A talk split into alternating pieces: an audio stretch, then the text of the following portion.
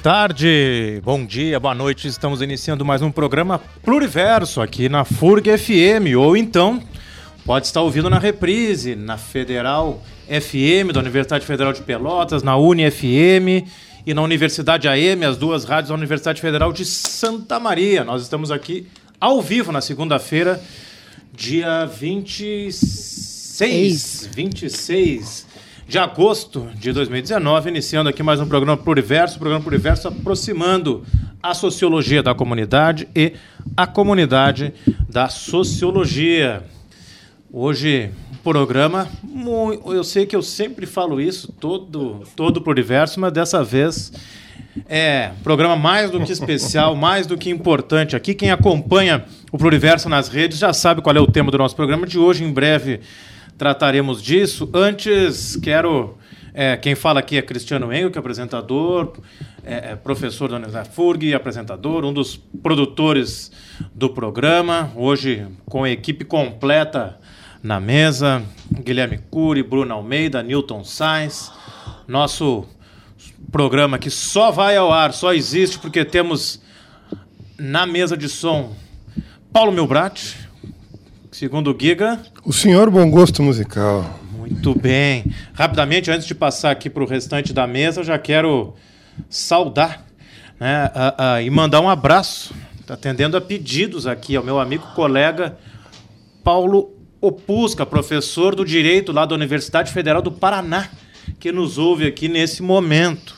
Também é, aproveito para mandar um abraço e deixar aqui também o registro da participação de Sérgio Estima, né, que traz aqui para o programa uma reflexão sobre democracia a partir do livro do Yuval Noah Harari, né, é, é, 21 lições do século 21. Ele traz aqui uma reflexão para pensar e tem a ver com o nosso programa de hoje sobre democracia.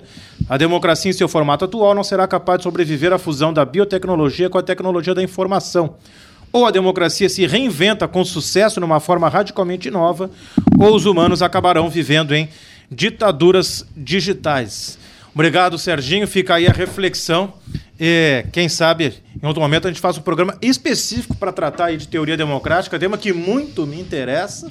É o meu tema de, de trabalho, tema de pesquisa, e que tem a ver com o nosso programa de hoje. Um convidado que, se tiver um ponto específico para tratar da sua atuação, é realmente da valorização da democracia, da democracia participativa. E ainda no momento aqui de abertura, de informes, é, rapidamente aqui, aproveitar para divulgar uh, a sexta jornada brasileira de sociologia da Universidade Federal de Pelotas, aí com as inscrições foram prorrogadas até o dia 29 de agosto. Então, atentem-se aí é, é, para este importante evento aí que ocorre na Universidade Federal de Pelotas na área de sociologia. Então, é, é, procurem aí na, na, no site wp.fpel.edu.br barra JBS, né, jornada aí, a sexta jornada brasileira de sociologia. E eu acho que de abertura de recados era isso. Passo para a mesa aí, minha saudação, meu boa tarde. Não apresentei, não disse ainda, quem não viu nas redes ainda não sabe qual é o nosso tema de hoje, quem é o nosso convidado especial. Boa tarde, Guilherme. Boa tarde, salve, salve, região sul, salve, salve Santa Maria, que nos escuta também. Prazer imenso, e enorme. Pelotas. E Pelotas, claro, região sul, eu já trato Sim. de Pelotas também, obviamente. Nossa cidade vizinha, nossa co-irmã aqui na Zona Sul, ao sul do sul do mundo. É, como eu chamo, nós somos a tribo do fim do mundo. e, enfim, chegando aqui no Pluriverso mais uma vez, satisfação enorme estar de volta aqui há duas semanas já que eu não participava, participava pessoalmente do programa, por motivos profissionais, lá muito trabalho em Santa Maria, na UFSM, é, onde eu sou, hoje sou professor é, convidado lá do programa de pós-graduação, pós-doutorando do programa de pós-graduação em comunicação, para quem não me conhece. Chegando aqui mais uma vez, então, não vou dar o spoiler, não vou falar quem é o nosso convidado. Quem vai falar o nosso convidado vai ser o próximo a falar aqui do meu lado, Newton Sass. Olha aí, que privilégio. Boa tarde a todas e todos. Também, assim como o Giga voltando, aí fazia duas semanas que não estava presente no programa, também por motivos profissionais, correria do, do mestrado. Lá em Pelotas a gente organizou o primeiro seminário de ciência política da UFPEL, o Cristiano estava presente. Um evento aí que a gente considerou um sucesso, com participação do professor Adriano Codato, da professora Célia Pinto, que também tem muito a ver com o nosso convidado de hoje, convidado mais do que especial, mais uma segundo ator político, né, e eleitoral com uma trajetória Rufem enorme. os tambores. Olívio Dutra aí, então. Muito bem. Ex-governador. Ex-governador. Né? Galo missioneiro. Importante participação aí para o nosso programa e passo a bola para Bruna. Só lembrando, Bruno, desculpa te interromper, que a gente está live no Instagram agora para os nossos ouvintes. Muito boa tarde, Bruno. Boa tarde, boa tarde. Boa manhã, boa noite, boa madrugada. Para quem nos escuta no Spotify, nos outros momentos de reprise, eu sou a Bruna. Eu estava aqui semana passada. Por sinal, fez excelentes perguntas semana passada. Muito obrigada, muito obrigada. Um, como sempre, eu gosto de lembrar que o Pluriverso está nas redes sociais, o nosso programa é ao vivo. Temos mais um convidado excepcional, assim, uma pessoa incrível. Um ator político, como bem colocou o Newton. E estamos contando com a participação de vocês. O programa é ao vivo, então quem quiser mandar perguntas para o Olívio, uh, colocar perguntas para algum dos, dos integrantes aqui da nossa mesa, dar sugestões, nos criticar. Fiquem à vontade para participar com a gente. Mandem pelo Facebook, Programa Pluriverso, e pelo Instagram, Programa Underline Pluriverso. Lembrando que o nosso objetivo é discutir justamente a sociologia na sociedade, a sociedade na sociologia, e dentro dessa perspectiva, por que não nós entrevistamos os atores políticos responsáveis pela representação política que a gente tem na sociedade. Então, a gente já entrevistou o Ciro Gomes já no momento já anterior, algumas semanas, mês passado e pretendemos também entrevistar outros atores políticos. A gente está tentando fazer esse contato aí com a Sônia Guajajara, representante indígena. Provavelmente na próxima semana poderemos contar com ela. A gente está tentando aí fazer uns contatos. Enfim, esse é o objetivo também do Pluriverso, que a gente discuta de fato a política na contemporaneidade. E hoje a gente vai ter o prazer enorme de escutar o ex-governador do estado, Olívio Dutra. Muito bem, lembrando aqui, reforçando né, o que o Guilherme, aqui o Giga já ilustra, né, para quem está ouvindo pela primeira vez o Pluriverso, que busca aí trazer temas ligados à sociologia, não necessariamente à sociologia, mas à sociedade, à política, à cultura, e buscando trazer ou numa perspectiva acadêmica, algum professor, pesquisador, pesquisadora, ou membro participante atuante de movimentos sociais e muitas vezes atores políticos, como se chama, né? Atores, participantes, agentes políticos importantes, como já foi aí Ciro Gomes, hoje Olívio Dutra e quem sabe aí outros e outras ao longo do programa Pro Universo. Aliás, aproveite né, para participar, construir conosco aqui, se tiver sugestão de outros temas, outros convidados e convidadas. Bruna, quais são as nossas redes aí para participar? Pelo Facebook, uh, Programa Pluriverso, e pelo Instagram, Programa Underline Pluriverso. O nosso convidado, uh, além de ter sido governador do Rio Grande do Sul, também foi prefeito de Porto Alegre, foi ministro das cidades e já concorreu a diversos cargos também, fez outras participações. Prefeito de Porto Alegre, deputado federal, constituinte, né, ministro das cidades, aí então vários cargos, uma figura quase senador também pelo Rio Grande do Sul. O, o Newton citou aí, aproveito também para deixar aqui um abraço para o Universo para a professora, que foi minha orientadora, Célia Pinto. Imagino que esteja nos ouvindo também, acompanhando o programa de hoje. Já está no ar o nosso convidado? Então, vamos lá. Uma honra aqui para nós receber. Governador Olívio Dutra, bem-vindo ao programa Universo. Aqui quem fala é Cristiano Engel, que é uma honra, um prazer para nós recebê-lo. Muito boa tarde. Boa tarde, Cristiano. Boa tarde para os seus companheiros, colegas aí de trabalho, o Guilherme, o Milton, a Bruna.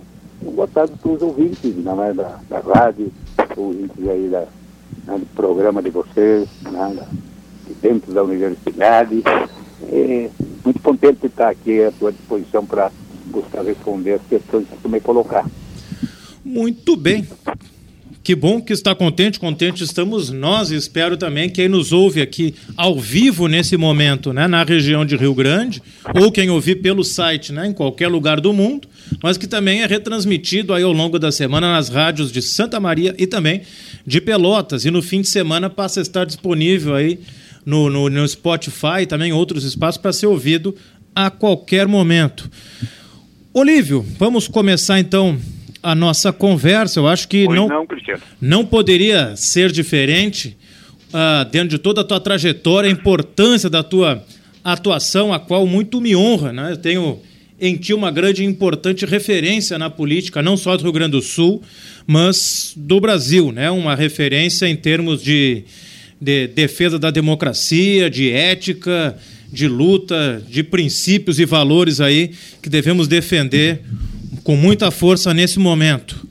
Uh, como tu avalias aí a situação do país neste momento?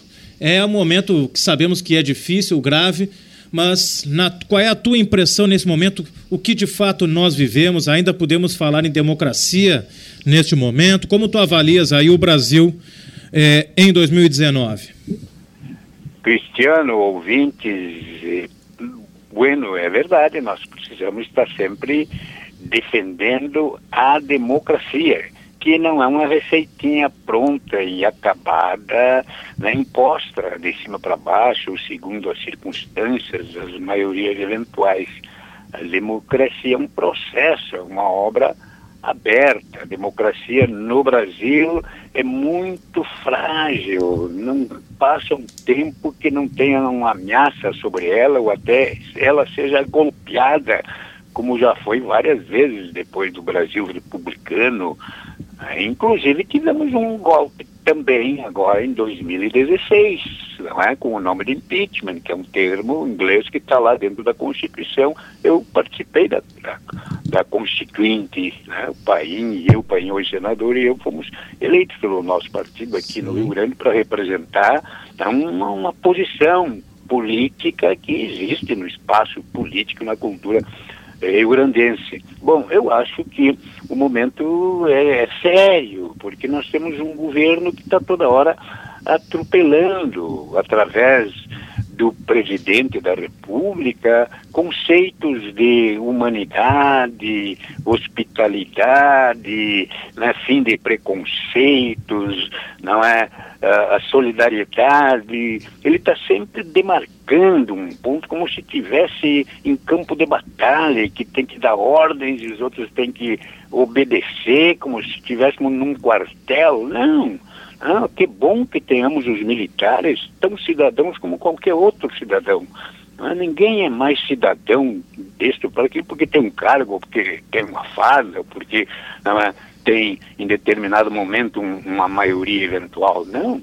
Né? A democracia é um processo, portanto, que exige de quem tem cargos públicos, legislativos, executivos e até mesmo no judiciário, uma postura de quem pensa né, na pluralidade, na diversidade né, do país, da sua cultura, do seu povo e nas possibilidades enormes de com essa pluralidade, nessa diversidade, construir uma unidade né, que faça o Brasil se desenvolver de forma desconcentrada, descontraída, aberta, né, propositiva, solidária. E a gente não vê isso de parte principalmente do, do chefe do governo do, e dos seus mais próximos, não é? E, e, ele dissemina, inclusive em áreas da sociedade, essa, essa ideia né, preconceituosa, o, o, né, um, sempre sobre a ligação do velho fantasma do comunismo, do socialismo, né, como se isso não fosse, como se fosse isso ameaça aqui imediata, direta, cria inclusive o conceito do inimigo interno. Imagina, isso era do tempo do golpe. Né? Nós achamos que eh, essas coisas têm que ser pensadas, não podemos estar de forma alguma retrucando ignorância com ignorância, e penso que os movimentos sociais, os democratas de toda ordem que estão em diferentes partidos, em diferentes movimentos, têm um papel a desempenhar no resgate da democracia e no seu permanente aperfeiçoamento. Mas nós não temos que deixar sugerido que isso tem que ser de outra forma, senão através da democracia mesma. Né?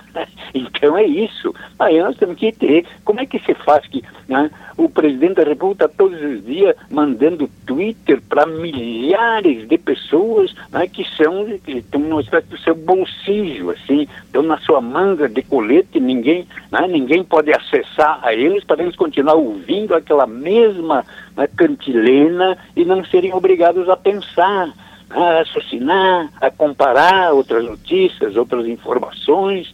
Eu acho que é importante que a, a ciência, a tecnologia, particularmente a comunicação é, imediata, instantânea, ampla, sirva para a democracia e não para alguém empalmar para si, através desse, desse instrumento, a cabeça das pessoas. Eu penso que devemos estar instigando as pessoas para serem solidárias, para todos serem políticos e políticas, homens e mulheres, independente de terem cargos ou não, né? O ser humano é um ser essencialmente, por natureza, um ser político. E se ele não se realiza nessa, nessa dimensão, se ele bloqueia-se a si mesmo, ou quer bloquear os outros de se realizar nessa dimensão, é um ser incompleto.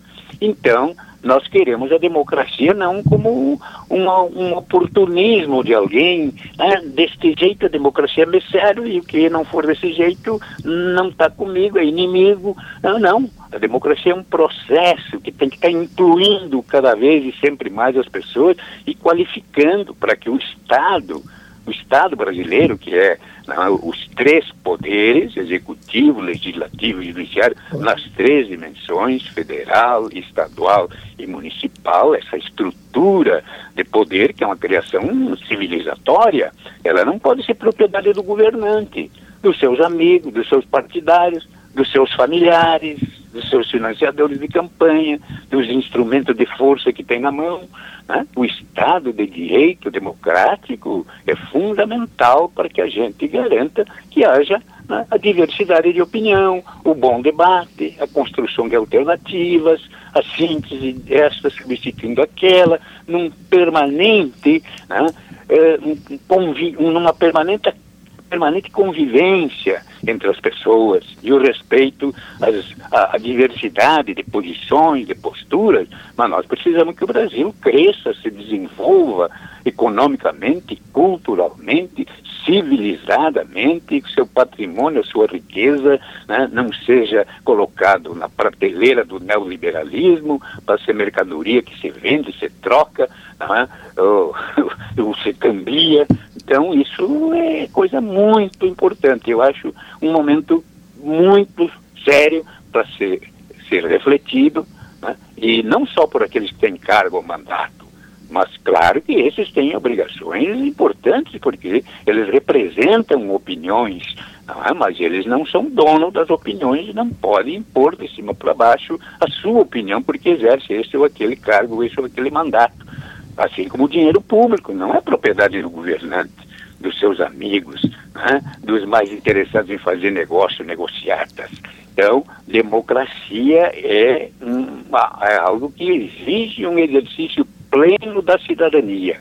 E a cidadania não é um favor do governante, né? a cidadania é uma construção permanente, não se esgota somente no momento de eleição, que é muito importante. A gente ter o direito de eleger e ser eleito, e quando temos ditadura, isso é, isso é proibido. E o atual presidente da República defendeu a ditadura. Até hoje defende figuras que estavam metidas em tortura, em desmandos, em na concentração de poder e tal. Então, a, a, a visão desse cidadão é uma visão é, curta para exercer o mandato que está exercendo. Mas o que a gente pensa é que não é possa uma figura dessa dizendo que não é assim, né? que há que ter uma outra forma de conduzir as coisas né? e, e contemplar a inclusão, né? não só a inclusão econômica, social, a inclusão política de todos né? Ninguém é mais patriota que, que o outro. Né? E, enfim, né? o Brasil tem uma riqueza enorme. É o seu povo, a sua história. Né? E isso tudo também tem que ser não só preservado, como se colocar num armário, num museu, né? preservado pelo comportamento de todos nós, de tirar lições da nossa própria história, né, de afirmar conceitos importantes que foram construídos nas lutas sociais populares por esse país fora, né, desde que aqui chegaram os primeiros europeus. Então, realmente, eu tenho a preocupação que o momento é de defesa da democracia, do Estado de Direito democrático e de afirmação da política como a construção do bem comum, com o protagonismo das pessoas. Exatamente, que nos sirva de lição, né? Que parecia que democracia era algo consolidado, que desde o seu grande exemplo aí a partir da Prefeitura de Porto Alegre, com orçamento participativo, que a democracia não iria, usando a seu, o, o seu termo característico, que a democracia não pararia de se espraiar no nosso país, mas vivemos nesse momento um grande retrocesso. Passa a palavra aqui a Bruna. Boa tarde, Olívio. Bruna, boa tarde. Aproveitando o gancho do, do Cristiano, o senhor recentemente participou do Fórum Internacional do Orçamento Participativo por Bem Viver, no México que eu nem é vou verdade. Me... que eu nem vou me atrever a dizer o nome da cidade. É Cuernavaca. Isso. É Cuerna, não é, não é Escuerna.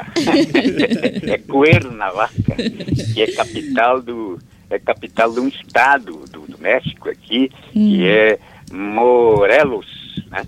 Ah, e fica ali sim. perto de, da cidade do México. Faz parte daquela grande região não é metropolitana da Cidade do México, mas fica a 100 quilômetros da Cidade do México, né? Cuernavaca. Cuernavaca. E no estado de, Mor de Morelos, né, nasceu não, é o Emiliano Zapata, que é um herói nacional, nasceu, né, peleou bem, né, defendeu hum. liberdade, justiça, contra a tirania, reuniu o povo, particularmente índios, agricultores pequenos. Né, ele né, é uma figura reverenciada? A, a, Universidade Autônoma ali do Estado tem uma enorme, uma estátua do Emiliano Zapata, assim, no céu, já na sua entrada. Né? E, lá realmente se desenvolveu, eu fui convidado por setores do Legislativo, do, do Executivo, do Estado e do município, para junto com outras pessoas de outros países, né? do México, evidentemente, né? e da, do Equador, né? da Bolívia, né? E tinha figuras de outros países, inclusive lá, né? mas oficialmente convidados estes, né? o Brasil, o Equador, a Bolívia, junto com o México, discutirmos o processo do orçamento participativo, que tem diferentes experiências em andamento em mais de mil cidades pelo mundo afora, né? mas que eh, teve, digamos, o, o, brotou com vigor, assim, com instigação, né? provocação democrática, né, naquela experiência aqui em Porto Alegre, né, que depois pode ser né, conquistada pela cidadania gaúcha na dimensão também né, do Estado federado. Tem no Sim. Brasil também outros espaços, outras Sim. cidades em que essa experiência andou mais ou menos, ou andou e parou. Né, é, é uma experiência, digamos, que não é, é um, uma, uma dádiva do governante, não é propriedade de um partido, de um governante, é uma questão, uma conquista da cidadania. Eu não tinha cargo nenhum quando estava no movimento social aqui em Porto Alegre na década de 70, e a gente já via como é que era essa coisa do orçamento, é uma coisa meio eh, fechada, ninguém sabia como é que, de onde é que vem os recursos públicos, quem paga imposto, quem não paga, né? por que, tem privilégio para uns, por que tem isenções para outros, né? Por que, que o Estado deixa de cobrar de, de setores, enfim, né? e, e, na área da, da, despesa, né? porque o orçamento tem duas pernas, não é só a despesa, é a receita. Né? Se tu não trabalha bem a receita, se tu abdica de receber de quem pode pagar, depois tu não vai ter recursos para fazer os investimentos para qualificar a vida da maioria das, das pessoas. Então, a, o, a cobrança da cidadania é que o orçamento tinha e deve ser discutido né, abertamente né, a construção da proposta, que depois deve ir para o legislativo, claro, no caso do município, a Câmara, no caso do Estado, a Assembleia, no caso do, do país, o Congresso. Ah, mas a proposta tem que chegar lá secundada pela participação cidadã mais ampla possível né, para discutir não é, ah, o governante destinou não sei quanto de dinheiro para o orçamento participativo. Para aí, não, essa não é, não é a forma de deflagrar o processo do orçamento participativo. O orçamento participativo, é, o governo tem o compromisso de, é, primeiro, ter o plano plurianual, né, quando ingressa no governo, e depois tem outras, outras coisas, a TLT não é uma proposta de orçamento para ele executar no ano seguinte. Essa proposta tem que estar não é, alinhavada e o governo tem que ter capacidade de demonstrar, demonstrar e debater com a comunidade no bairro, na vila, na área rural, no centro, né, em todos os espaços e estimular, evidentemente, os movimentos sociais, as associações, entidades né, representativas de todas as áreas, sem nenhuma exclusão. Então, esse processo germinou aqui, produziu coisas muito sérias e importantes e semeou a cidadania. Até hoje tem pelo Grande, afora, aqui mesmo em Porto Alegre, as pessoas dizem, puxa, mas o orçamento participativo podia estar né, com mais força para né, mas o pessoal se assume, não, mas o orçamento participativo não é o governo que tem que né, nos chamar para fazer o orçamento, para nos dizer como é que é, como é que é isso. Claro, o governo tem que ir lá e mostrar, olha, a proposta é essa. Né? Na área tributária, tem gente pagando, tem gente não pagando, tem uma dívida, tem os retornos da, da União, tem os, os, as verbas extra-orçamentárias, tudo tem que estar em cima da mesa. Né? Do lado da receita tem isso. Né? A escola, a saúde, a segurança, a infraestrutura, a ciência, a tecnologia, né? enfim, a relação das, com as crianças, com os mais velhos, com as pessoas portadoras de deficiência, o respeito às nações indígenas, quilombolas, enfim, né? a, a a, a, construção do progresso de forma que não é isso ceder é, atendendo os interesses que são os mais variados, mas não, não é deixando de atender o interesse da maioria da população, né? que essa é a principal.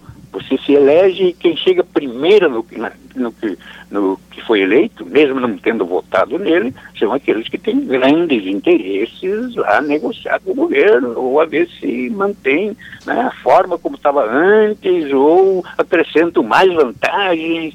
Então, o governo não pode ser prisioneiro de quem tem mais dinheiro, mais força, mais projeção na grande mídia. Então, o governo tem que fazer desabrochar um processo em que ele é parte. Né? E a parte principal tem que ser a cidadania em movimento, né? tomando e crescendo na sua consciência de ver como é que é mesmo o funcionamento do Estado nas três dimensões, como é que pode ser melhor esse funcionamento, mais transparente, mais sob controle público e não o controle pessoal do governante, dos seus amigos, dos seus familiares, dos mais poderosos. A cidadania tem que né, trabalhar, encarar isto e ter toda a liberdade para propor, inclusive, mudanças aqui ou ali. Mas nada disso pode se fazer sem, evidentemente, também ter eleições não é, gerais, é, a gente elege pessoas né, comprometidas com uma visão assim, não para nos substituírem, mas para nos representarem. Né? Então a gente tem que estar, como pessoa humana, cidadão por natureza política, fazendo política, independente de ter ou não ter cargo né, na nossa comunidade, nossa associação, nossa cooperativa, nossas escolas, as igrejas, né, os, os, locais dos nossos encontros, do lazer, da boa conversa, enfim, né, em todos os espaços a gente pode e deve estar tratando da política não como uma, um, um, uma, uma provocação ao adversário ou como uma busca de emprego, né, de segurança para si, passando por cima dos outros. Né, a política é a construção do bem comum com o protagonismo das pessoas. Assim ela é transformadora e é isso que está no cerne do orçamento participativo. Perfeito, governador Guilherme aqui falando. Muito boa tarde. É muito bom ouvi-lo, bom poder fazer essa conversa com o senhor. É, é, durante o Brasil, historicamente, a gente falando já desse percurso é, social do nosso país, a gente, desde o período colonial, passando pela República Velha, passando por diversos momentos, a nossa sociedade civil, como diria Carlos Nelson Coutinho, sofreu vários ataques, violentos ataques, por também ser uma sociedade civil muito frágil, né, por até inexistente no tempo da colônia, e isso foi se construindo ao longo dos anos. Durante a ditadura militar, a gente tem um ataque explícito e violento a isso. E aí a gente tem a redemocratização em 85, fazendo um grande salto, e a gente tem é, eleições democráticas finalmente, mas sempre com o que ele chamava também de revolução passiva, né, de cima para baixo. É, todo é, sempre a gente tentando fazer negociações e aceitando muito é, as grandes elites mandando no nosso país no nosso estado e nas nossas cidades. Por fim, eu falo tudo isso por diversas críticas que o Partido dos Trabalhadores, o senhor como um dos uh, originários do Partido dos Trabalhadores, um dos, fundador, fundadores. fundadores. do PT, é, faz parte do PT, governador do Estado. Uh, a gente também, é, o Partido dos Trabalhadores, assim como todo o campo progressista de esquerda, sofre muitas críticas e é também necessário fazer uma autocrítica, isso é requisitado muito por parte do, do campo. O senhor, é, nessa crítica necessária que é feito para chegarmos onde chegamos, né, nesse momento trágico da democracia brasileira, nesse momento é, muito triste que a gente vive hoje, nós sendo nós, vergonha num, em nível mundial. É, como o senhor, mas aí chego a um ponto, a uma pergunta. Por exemplo, é, Ciro Gomes, a gente entrevistou ele aqui, ele fala que 80% dessa culpa seria do PT. É, ele coloca isso e ele, ele obviamente, no seu, no, no seu lado né, político, jogando o seu jogo é, como é de costume, como todos, a maioria dos representantes políticos fazem. E aí eu passo essa pergunta: aonde foi que o Partido dos Trabalhadores errou até o momento? E o senhor, enquanto governador do Estado, se pudesse ter feito algo diferente, por exemplo, o que, que o senhor é, pensaria e falaria sobre isso? Agradeço a sua resposta. Um grande abraço. Guilherme, é, claro, tu colocou uma questão, digamos, focada no PT, né? E eu claro. quer dizer que eu não vou ficar, digamos, em torno Perfeito. do tema e do PT. Né? Claro. Né? Eu falo de política e, evidentemente, né, não se faz, digamos, não, não se é, não se propõe defender a democracia, aperfeiçoá-la sem pensar em partidos políticos. Né? Não há democracia sem partidos políticos.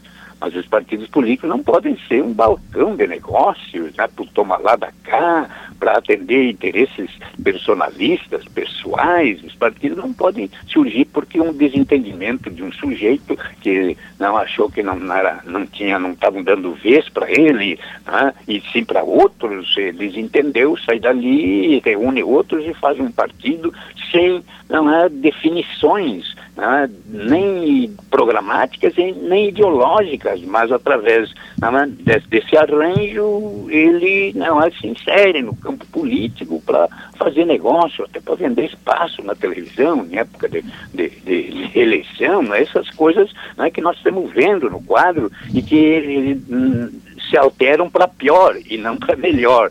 Então, eu acho que tem, sim, uh, os partidos políticos têm responsabilidades importantes com a questão da democracia, com a, a sua fundamentação, aliás, a sua consolidação e a sua qualificação permanente. E o PT tem, portanto, né, parte dessas responsabilidades.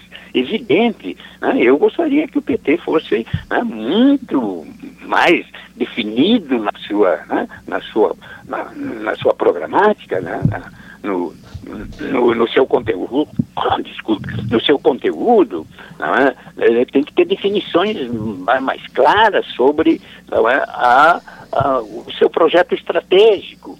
Não é só o projeto de uma eleição para outra, é um projeto estratégico a visão de mundo, de sociedade e o caminhar né, do povo né, consciente, participante, cidadania sendo exercida na plenitude, no cotidiano, para ir implementando uma visão estratégica de uma sociedade de justiça, igualdade, fraternidade e de desenvolvimento desconcentrado, espraiado, enraizado, que não é respeite a pluralidade, as diferenças e tenha o ser humano como objetivo maior, né? a existência humana, a relação entre as pessoas e a relação das pessoas com a natureza, com a mãe terra. Né? Essas coisas têm que estar bem delineadas, claras e ditas do cotidiano da vida de um partido, em especial como, como o PT. Né? Tem que ter contornos ideológicos claros. O PT é um partido do socialismo democrático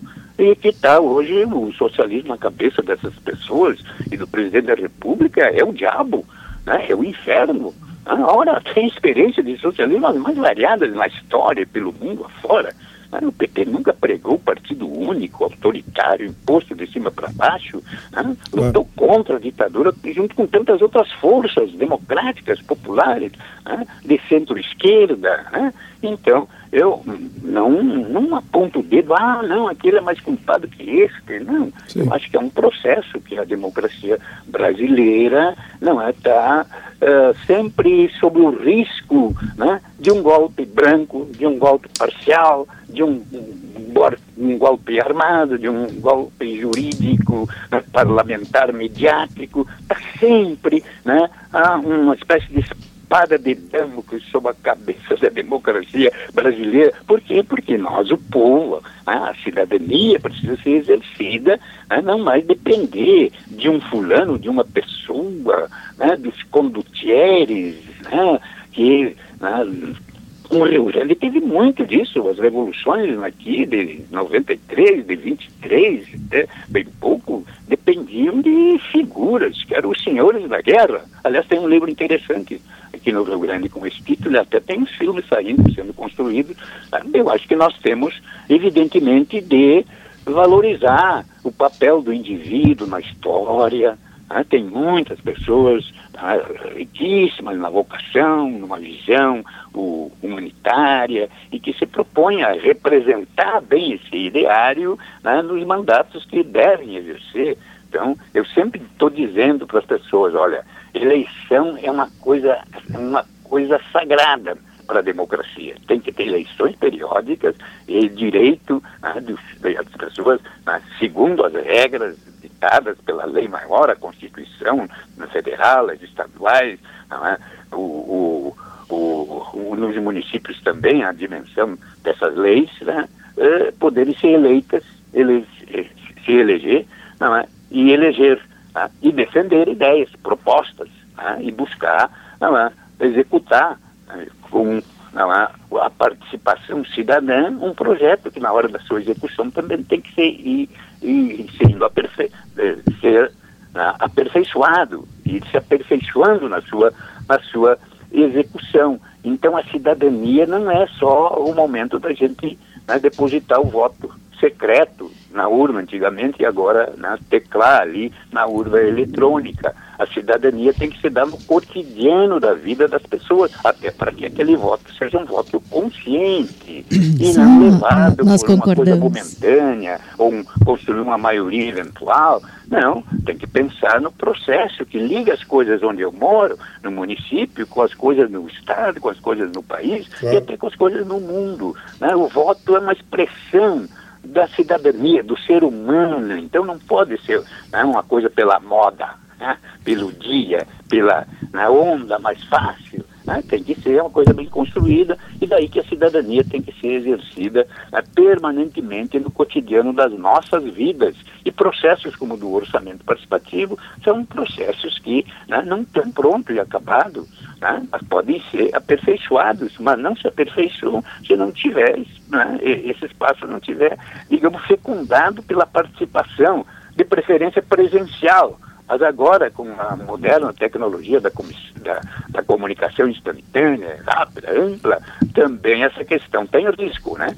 A presencialidade. As pessoas acham que dedilhando ali já estão dando a sua opinião, se comunicando, e na verdade estão né, ficando longe as pessoas umas das outras, né? No sentimento, no seu olhar, é, é ali. Então nós temos que também ir resolvendo essa relação com essa tecnologia importante e a questão da, da comunidade, da presencialidade, não é? no bairro, na vila, no condomínio, né? na escola, nas igrejas, e isso não ser ilhas, né? não está isso estilhaçado, né? isso tudo tem que ser tecido numa relação em que a humanidade né, predomine, né? a visão humanitária das coisas, solidária, né?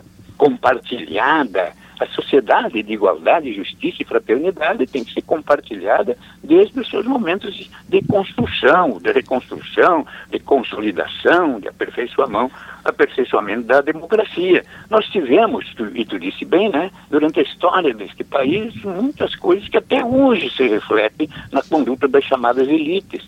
Por exemplo, 350 anos de escravidão Tu imagina 350 anos, uma etnia. Fomos o último país a ser. Seus descendentes né, foram coisa, foram mercadorias, submetidas às mais sérias desgraças, punições, desprezo. 350 anos.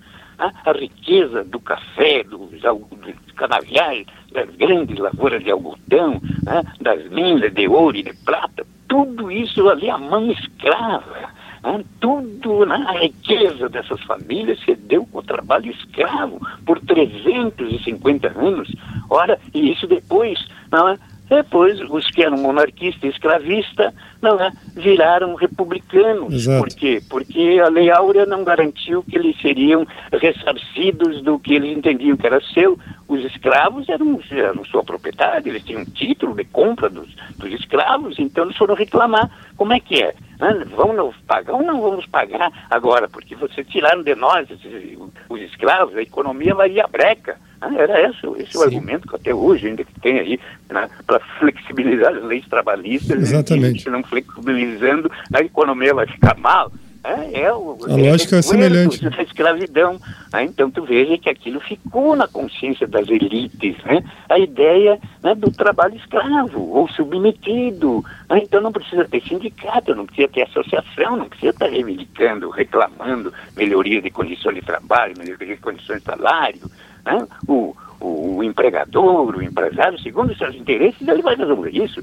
Se não é ele, pessoalmente, é o mercado. Sim. O senhor mercado, não sei onde é que está, é o senhor mercado que tem que dizer quem é o ministro X, ministro Y desta área, daquela, em especial né, da área da economia, é o mercado. Quem é o cidadão mercado? Então, essas são questões que né, têm que estar permanentemente exigindo de nós reflexão, é? E especialmente nas escolas, a escola pública de qualidade em todos os níveis, né? tem que se espraiar, se expandir, se qualificar, é? para que, através também da educação, que é muito importante, porque a escola da vida ensina muito, né? mas a escola formal né, que acessa o conhecimento é indispensável. Que sofre ataques hoje de uma forma muito, muito, muito dura. Né? A educação em si, nessa forma plural que o senhor bem observa e bem coloca. Eu vou passar a bola aqui para o meu colega Newton Sainz, tem uma pergunta para fazer para o senhor. Muito obrigado, governador. Boa tarde, Olívio. Quem está falando é o Newton. Um prazer, um privilégio estar falando contigo. Ah, boa tarde, Newton. Uh, a minha pergunta, vou retornar um pouquinho a uma coisa que estava recém falando, que é a questão das redes sociais, né? do acesso à informação dessa mudança. O, uh, tu tem uma trajetória longa, viveu anos uh, durante a ditadura, política durante a ditadura, depois a redemocratização. E hoje a gente vê uma nova forma de fazer engajamento político. Né? Hoje a internet, a rede social, o modo de participar a, da política teve as alterações. A gente vê um, uma grande polarização também, onde um lado pouco conversa com o outro, onde ficam fechados em bolhas, né, como, como dizem. E eu queria saber, uh, na tua opinião, como é que tu vê esse processo todo acontecer? Como é que tu entende esse engajamento uh, atual? E como é que tu consegue, se tu consegue pensar uh, isso como, como para aumentar a qualidade da democracia, para melhorar a democracia? Como que a gente passa por esse processo? Como que a gente enfrenta também esse, essa qualidade da informação em relação a fake news, essas disputas que acontecem no mundo online e não na política como a gente estava acostumado a, a fazer? Pois não, Nilson. Eu tenho também uma inquietação muito grande, como tu está demonstrando nessa tua pergunta, que é também já uma busca de resposta, né? Construção de uma resposta para um tema né, que é a ciência e a tecnologia, o acesso ao conhecimento, o resultado da pesquisa, né, que leva a criar formas de, novas de convivência, equipamentos diferentes, agilidade disso. Né, isso eu acho que é uma conquista, mas tem que ser uma conquista da humanidade. Não pode ser uma conquista do grande setor industrial, militar do mundo. Né? O setor industrial militar do mundo tem essa alta tecnologia ligada à possibilidade de uma guerra, de um confronto. Né? Então, né, é, até a corrida para o espaço, a chegada na Lua, agora né, a possibilidade da, da China e da Índia chegar na parte escura da, da, da Lua, tudo isso tem por trás alta tecnologia, mas tu vai ver, nós temos ainda né, morrendo de câncer, né? nós ainda temos né, doenças né, que arrasam populações na África, na Ásia, em outros continentes, até mesmo aqui na América Latina. Então, para aí, a ciência e a tecnologia tem que estar, né, evidentemente, eh, produzindo mais e melhor, mas espraiando conhecimento e colocando o resultado da ciência, da tecnologia, da pesquisa a, para qualificar a vida das pessoas, é, reduzir o esforço físico na execução do trabalho, evidentemente, sim, mas não para que aquele né, que domina a tecnologia nos equipamentos aumente o seu lucro e esse lucro não venha né, também para ah, o ganho do, do, do, trabalhador, do assalariado, que não é mais o operário, mecânico e tal, porque esse estão sendo substituído pela máquina. Os bancários também né, estão sendo substituídos pela máquina. Eu me lembro quando eu era dirigente bancário, e isso também foi uma rica experiência de vida para mim, né, nós tínhamos a demanda de que os bancos poderiam funcionar 24 horas por dia era só contratar três né, equipes de, de, de, funcionários, homens e mulheres. Claro que a equipe trabalhasse à noite e tinha, um, pela legislação, um horário menor, mas o banco podia e devia, né, para atender bem toda a clientela, né, tá, tá funcionando 24 horas né, por dia. Muito bem, né? Muito bem. O que, que aconteceu? A tecnologia foi chegando e se memória apareceu o banco 24 horas por dia sem bancário né? a máquina ali, né? O caixa eletrônico. Né? E hoje, através da, da, dessa eletrônica, tu pode né, acessar o banco, aliás, sem até precisar ir lá no banco. Né? Então, é uma tecnologia importante, tem que facilitar a vida das pessoas. Não, né? mas tem que ver na ponta. E a, e a geração de empregos? Onde é que as pessoas que estavam ali estão indo? Estão indo para onde? Né, em que condições estão também tendo acesso ao conhecimento, à ciência, se preparando para se inserir numa sociedade em que não, não, a, a ciência e a tecnologia não concentrem ainda mais a renda. No caso brasileiro, nós temos cinco grandes empresários brasileiros, cinco grandes empresários brasileiros. E não são de agora, portanto, também nos governos nossos, esses empresários né, foram também acumulando são cinco grandes empresários brasileiros que têm uma fortuna igual ao que possui mais de 110 milhões de brasileiros. Imagina, cinco pessoas. Né? E temos a ciência, a tecnologia, que é fundamental, né? a comunicação instantânea, que deveria fortalecer e não enfraquecer a democracia. Então, é evidente que nós precisamos trabalhar essa questão. Eu acho que tem que ter na, na vila, na comunidade na rural, né? espaços onde né, todos possam reunir, né? Ter, fazer conferências ali com, com, essa tecnologia, se ligando com o mundo, com a região, né? mas que possam estar ali, numa, na pequena comunidade, tomando mate, conversando, levando os filhos, né? enfim, há, há, que ter pequenos núcleos né? em que o presencial não é abdicado ou abandonado, né? e é preciso, evidentemente, estar sempre trabalhando com a ideia de que né, uma construção né, é, social das coisas não, é? não pode ir, eliminar a individualidade. Agora, a individualidade também não pode né, ser substituída pelo individualismo, pelo egoísmo. Então, tem sempre essas questões a serem né, trabalhadas. É importante a participação das pessoas, o sujeito, a pessoa. A pessoa não é um, um número estatístico, não é uma mercadoria. A pessoa, cada pessoa é um universo. Né? Desde a pessoa mais simples, mais modesta, né? até a pessoa com a cabeça cheia de conhecimento, de, mais rico, não. O ser humano é um ser não é? complexo, rico, então não pode, não pode ser patrolado, pisoteado ou ignorado. Né? Então é preciso ir criando espaços onde possamos estar intercambiando vivências, experiências e tendo acesso ao conhecimento, contribuindo inclusive para que a ciência, a tecnologia, a pesquisa possam né, se espraiar. A universidade pública é fundamental para isso. É? As pesquisas feitas que as, as, grandes empresas querem é aquela que possa dar lucro mais imediato e o maior possível né, no, no menor espaço. Né? E a pesquisa, né, que é mais demorada, né, que precisa ter, muita relação com a vida das pessoas, com o espaço comunitário, cultural, né, essa pesquisa não pode deixar de acontecer e se destruir a escola pública, a universidade pública, reduzir seus recursos, estreitar os espaços da criatividade, evidentemente que aí predomina a pesquisa não é, do, do mercado, que o mercado exige, né, tal pesquisa. Né? Ótimo. Governador, estamos com um pequeno problema aqui, mas vamos ver se a gente consegue algum problema na ligação aí que ficou muito baixo o som aqui para nós. E de qualquer forma já estamos chegando aqui, nos aproximando do fim do nosso programa de hoje.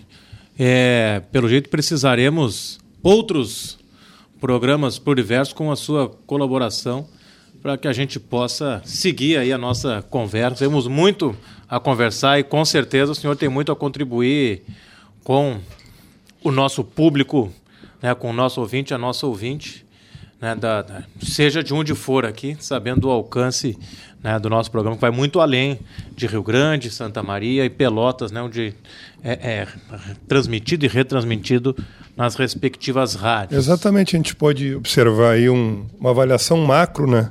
mais no sentido dos valores humanos e humanitários da sociedade, né?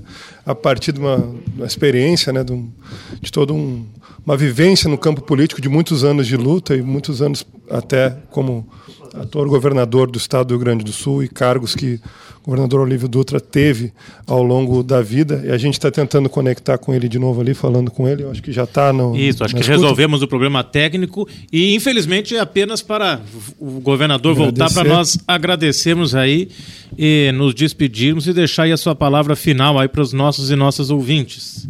Então, agradecer, Cristiano, Guilherme, Newton, Bruna a paciência de vocês, pedir desculpas por a minha falta de síntese e agradecer, agradecer enormemente os ouvintes da Rádio da FURG né? e dizer que a democracia é um processo, a gente é parte desse processo e a gente não, não se omite. E para a gente ser político, a gente não precisa necessariamente ter um cargo legislativo e claro. executivo. E a gente precisa eleger para os cargos legislativos e executivos gente que nos represente e não nos substitua. Isso exige que cada um de nós sejamos cidadãs, cidadãos a vida inteira, no cotidiano das nossas vidas. Agradeço e boa luta para todos. E viva a democracia! Sempre consolidada e qualificada. Muito obrigado. Usando as suas palavras, governador, que sejamos todos e todas sujeitos e não objetos da política. O nosso... Isso mesmo. É isso que faz da política a construção do bem comum com o protagonismo das pessoas. Exatamente. O nosso programa aqui sempre tem uma música e hoje escolhemos uma música que espero aí que seja do seu agrado. Música aí que é, é, tocou na sua comemoração de bodas de ouro com a dona Judite. É, é a música Bodoqueando, do Noel Guarani. É, não é do Noel Guarani. Não. É, mas ele também canta. Isso, tem a versão dele, isso. É, interpretada, interpretada por, por ele, é, isso. É de um grande poeta também lá de São Luís Gonzaga, que por sinal mora que maravilha. Mas é uma bela de uma canção. Muito obrigado. Muito bem. Vamos a ela aí mais uma vez. Agradecemos e assim encerrando mais um programa Pluriverso aqui na sua FURG FM, Uni FM, Universidade AM, Federal FM e no Spotify. Em tempos Muito de obrigado. tweet, escutar uma longa conversa assim é. assim nos faz bem. Né? Muito obrigado, governador Olívio Dutra. Um abraço.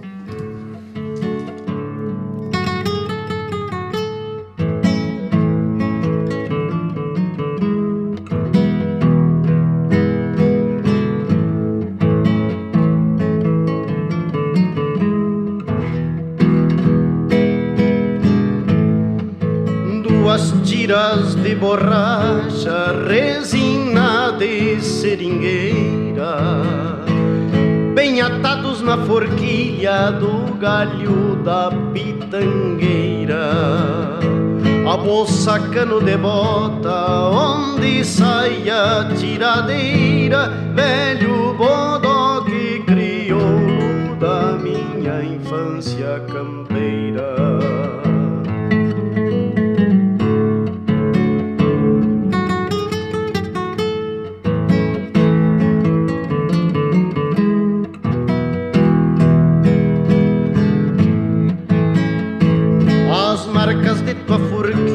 São legendas de um passado em que vive embodocado, caçando tatu na toca, derrubando choca, sangue de boi, canarinho, o que cruzasse em meu caminho de São Luís a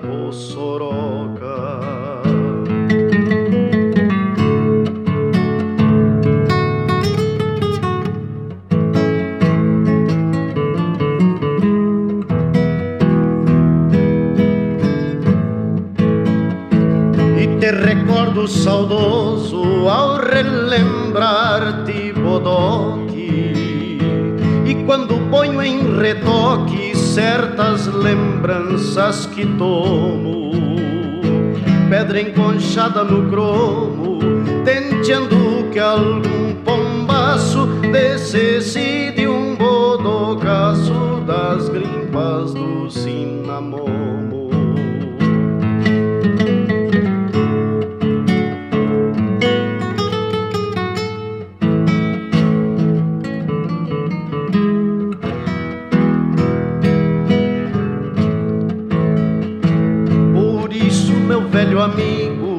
Foste guardião de minha infância.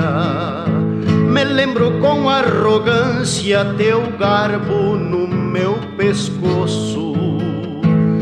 Num deboche de índio moço, no dia em que estava azedo, largava aquele piazedo, saraivadas de caroço.